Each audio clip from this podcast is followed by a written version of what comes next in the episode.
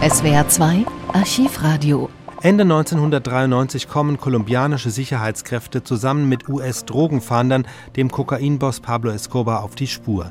Mit Hilfe abgehörter Telefonate können sie ihn in einer Wohnung in Medellin orten.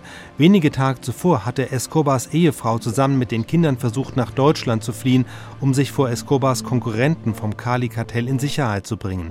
Sie wurde aber am Frankfurter Flughafen festgehalten und wieder nach Kolumbien abgeschoben. Drei Tage später gelingt es den Sicherheitskräften Escobar zu finden und in seine Wohnung einzudringen. Er versucht zu fliehen und wird dabei erschossen. Der Kokainkönig war auf der Stelle tot.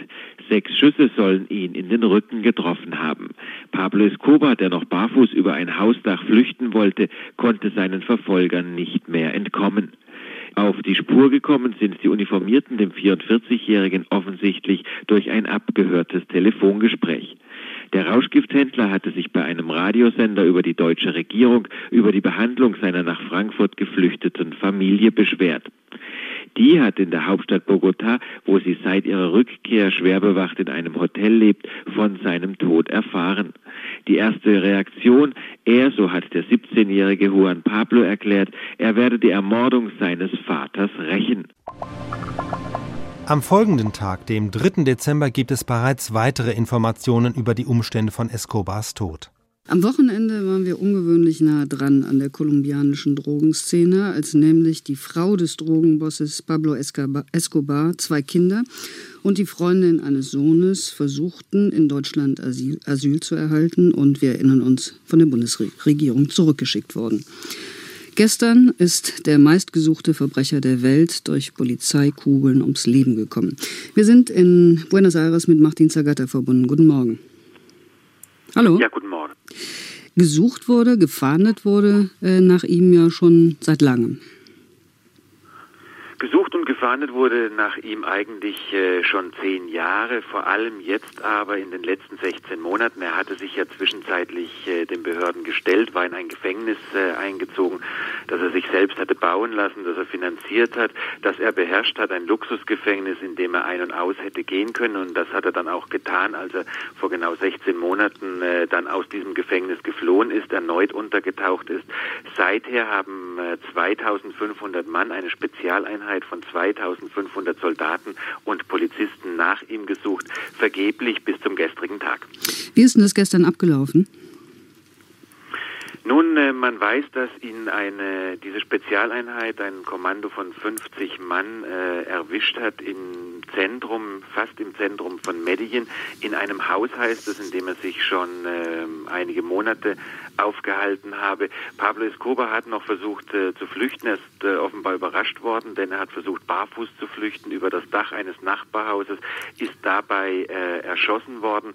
Und äh, es gibt Gerüchte in Medellin, äh, man habe ihn mit sechs Kugeln in den Rücken umgebracht. Das war ja ein mm, Mann, der wohl als der, einer der reichsten Männer der Welt gilt, der eine lange kriminelle Karriere hat, als Kind schon durch Autodiebstähle sich sein Leben äh, verdient hat und dann irgendwann trotz einer bürgerlichen Existenz, er war ja mal äh, wohl auch stellvertretender Abgeordneter im äh, Parlament, dem es dann gelungen ist, dieses riesige Drogenkartell aufzubauen. Äh, Pablo Escobar war wohl eine Mischung aus einem herkömmlichen Verbrecher, so zumindest wird er von Experten beschrieben, ganz besonders brutal. Eine Mischung aber auch äh, von einem Manager-Typ. Er habe es äh, zu dem gebracht, zu dem meistgesuchten Verbrecher der Welt und zu dem führenden Verbrecher der Welt, indem er ganz moderne Managermethoden in den Drogenhandel eingeführt habe. So habe er das Kartell aufgebaut und er hat es dann verstanden, das immer wieder mit Politik zu vermischen. Er hat nämlich seine Drogengelder nicht nur für seinen eigenen Luxus, für eigene Annehmlichkeiten ausgegeben. Er hat mit diesem Geld auch in Armenvierteln in äh, Medellin, in seine Heimat investiert. Er hat ganze Stadtviertel aufgebaut, er hat den Menschen Fußballplätze gebaut, Wasserleitungen, Häuser, Er wird deshalb auch als Wohltäter äh, verehrt und hat es mit einem Programm, das er genannt hat, Medellin ohne Slums, also dann kurzzeitig auch äh, ins Parlament gebracht. Dort musste er aber dann sehr schnell wieder untertauchen. Herr Zagatta, kann man annehmen, dass er verraten worden ist oder ist es wirklich ein reiner Fahndungserfolg gewesen? Also es gibt äh, zwei Versionen. Am Anfang äh, hieß es, es habe einen anonymen Hinweis gegeben, irgendjemand hätte ihn wohl erkannt. Mittlerweile berichten aber fast alle kolumbianischen äh, Rundfunksender und Polizeiangaben äh, scheinen das zu bestätigen, äh, dass die Bundesregierung äh, in Bonn doch da irgendwie Anteil gehabt hat, ganz einfach mit ihrer Entscheidung, die Familie Escobars zurückzuschicken. Pablo Escobar habe sich darüber derart geärgert, dass er ja einen, ähm, dass er ja einen Radio Radiosender in Medellin angerufen hat am vergangenen Montag, also nachdem seine Familie äh, zurückgeschickt wurde. Er sei erregt gewesen, habe sehr lange gesprochen und den Sicherheitsbehörden sei es gelungen, äh, wie auch immer dieses Gespräch abzuhören, dann in etwa zu lokalisieren und aufgrund dieses äh, Gespräches habe man ihn dann äh, gestern gefunden. Bedeutet denn das Ende des Bosses auch automatisch das Ende dieses Drogenkartells? Äh, wahrscheinlich äh, das Drogenkartell von Medellin soll sich in den letzten Monaten ohnehin äh, aufgelöst haben in zahlreichere kleinere äh, Organisationen. Es bedeutet aber auf gar keinen Fall äh, das Ende des Drogenhandels. Die Sicherheitsbehörden und äh, die amerikanischen äh, Drogenbekämpfer, die dort auch in Kolumbien tätig sind, wollen festgestellt haben, dass der Drogenhandel aus Kolumbien sogar noch zugenommen hat, also seit Pablo Escobar so in Bedrängnis geraten war. Und sein Tod bedeutet auf alle Fälle eine Stärkung für das zweite große Kartell, das es in Kolumbien gibt, das Kartell äh, aus Cali, also aus der äh, Stadt Cali, das ohnehin schon einen Großteil der Geschäfte vom Medellin-Kartell übernommen haben soll. Keine 24 Stunden nach seinem Tod wird Pablo Escobar beerdigt. Der Süddeutsche Rundfunk berichtet darüber am nächsten Morgen und es zeigt sich, der Massenmörder und Drogenboss Escobar hatte trotz allem viele Anhänger. Es wird 6.37 Uhr, sieben Minuten nach halb sieben. Der amerikanische Präsident Bill Clinton hat Kolumbiens Regierung gratuliert, nachdem es der Polizei gelungen war, Pablo Escobar, den meistgesuchten Drogenboss des Landes, in Medellin zu stellen und bei einem Fluchtversuch zu erschießen. Telefonate, so viel ist jetzt bekannt, hatten Escobars Versteck verraten. Gestern wurde der Drogenboss beerdigt. Ein Korrespondentenbericht von Martin Zagata. Gebrüll, Gedränge und Rempeleien.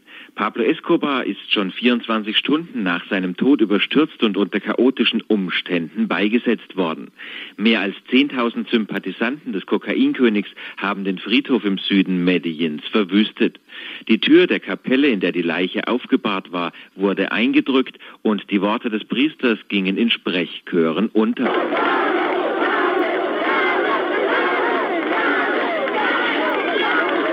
Es lebe Pablo und Gott sei barmherzig mit ihm war auf Pappkartons zu lesen. Escobars Familie hatte die Beerdigung auf heute verschieben wollen, um den Tausenden, die vor der Leichenhalle warteten, die Gelegenheit zu geben, dem toten Kokainboss die letzte Ehre zu erweisen. Offensichtlich, um einen noch größeren Menschenauflauf zu verhindern, hatten die Behörden die Beisetzung aber vorziehen lassen. Soldaten haben den Sarg regelrecht entführt und unter heftigem Protest der Menge begraben. Der katholische Priester hat Gott dabei um Gnade für den getöteten Rauschgifthändler gebeten. Pablo Escobar, der Hunderte ins Jenseits befördert hat, habe, so der Geistliche, an die Wiederauferstehung geglaubt. Kolumbianische Rundfunk- und Fernsehsender haben unterdessen den Telefonanruf ausgestrahlt, mit dem Escobar die Sicherheitskräfte zu Wochenanfang auf seine Spur gebracht hatte. Señor Embajador de Alemania en Colombia, Señor Embajador, con enorme sorpresa he recibido la noticia de la expulsión de Alemania de mi familia inocente an den deutschen Botschafter in Kolumbien. So hatte Escobar über einen Radiosender in Medellin verbreitet. Herr Botschafter, mit großer Überraschung habe ich die Nachricht aufgenommen, dass meine unschuldige Familie aus Deutschland ausgewiesen wurde. Das abgehörte Telefongespräch hat der Polizei den entscheidenden Hinweis auf das Versteck des Rauschgifthändlers mitten in Medellin gegeben. Escobars Ehefrau und seine beiden Kinder leben seit ihrer Rückkehr aus Frankfurt schwer bewacht in einem Hotel in Bogotá. Dorthin ist die Familie gleich nach der Beerdigung aus Angst vor Terroranschlägen, so sagt sie, wieder zurückgekehrt. Die drei hoffen, bald ins Ausland übersiedeln zu können. Während das Nachbarland Venezuela die Familie nicht aufnehmen will, hat die Regierung des mittelamerikanischen Staates El Salvador zu verstehen gegeben, dass sie bereit sei, die Witwe und ihre Kinder einreisen zu lassen. SWR 2 Archivradio Viele weitere historische Tonaufnahmen gibt es, thematisch sortiert, unter archivradio.de.